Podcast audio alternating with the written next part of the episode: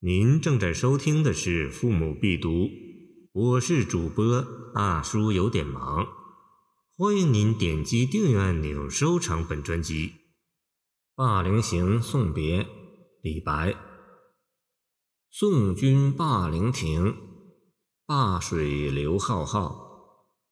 上有无花之古树，下有伤心之春草。我向秦人问路骑，云是王粲南登之古道。古道连绵走西京，紫雀落日浮云生。正当今夕断肠处，离歌愁绝不忍听。这是一首送别诗，作者调动一切手段来营造离情别绪，写得饱满深切。妙在情景交融。写诗词是形象思维，许多从诗人心中流出的鲜明意象，例如浮云、柳絮、落红、流水、磐石、铺尾、羌笛、木贴之类寻常事物，经过诗人的反复吟咏，就具有了象征意义，成为作者信手拈来、读者心领神会的典故。唐诗浩如烟海，所反映的社会生活丰富多彩，这类例子甚多。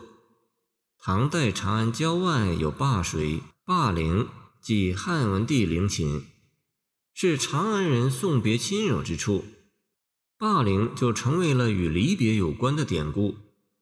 此诗开篇就点出灞陵、灞水，为送别的主题提供了规定情境。继之写周围的景色，进一步强化了离别的气氛。如果说古树已不能着花，与伤别离的萧索心情相合，自是寻常之事。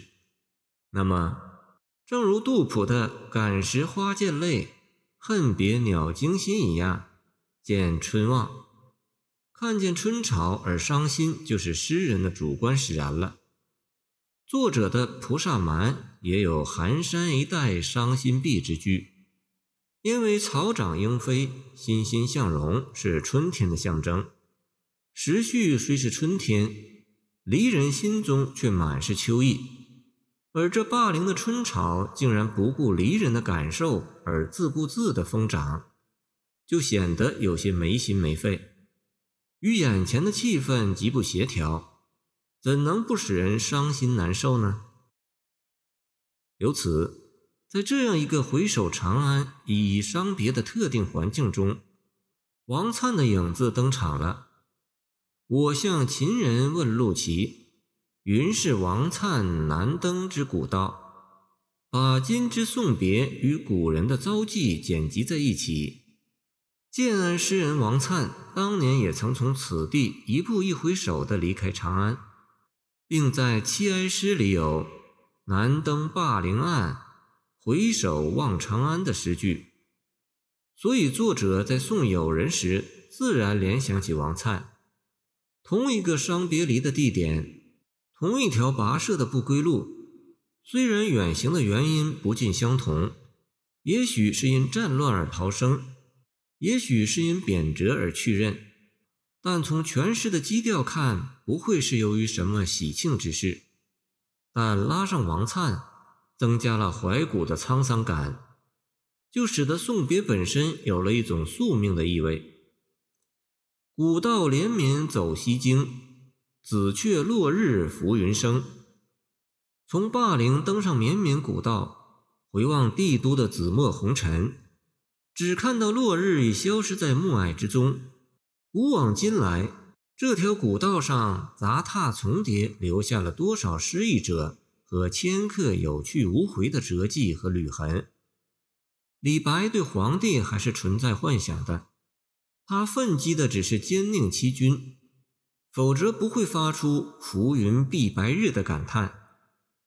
此诗的结束是低沉压抑的，离歌就是离别时唱的歌。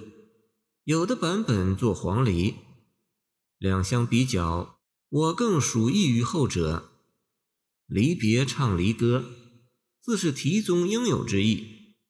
而正当断肠人对断肠人分手在即之际，却听到隔夜黄鹂空好音，见杜甫属下。这平时听起来悦耳怡心的名转，此时反觉更增忧愁，就像见春潮而伤心一样。这样写来，感情更强烈，也更有诗意。感谢您的收听，我的 QQ 号码幺七二二九二二幺三零，希望您继续收听我们的后续节目。